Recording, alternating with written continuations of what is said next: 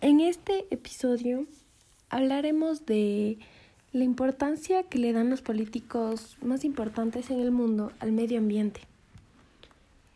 Y bueno, la, en realidad la poca importancia que le dan los políticos del mundo al medio ambiente es una forma ridícula de pensar que su hegemonía podría seguir muchos años más, sin tener en cuenta que si seguimos de la misma manera, consumiendo los recursos y tirando los desechos de nuestras industrias, no va a existir un mundo que dirigir.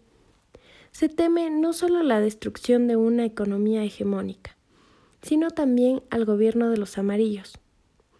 Tal es el criterio, no de los pequeños países, que por necesidad deben adherirse a esta política global, sino que se debe a los emporios mundiales que apoyan a los gobiernos de turno Siempre puede más el miedo que la razón.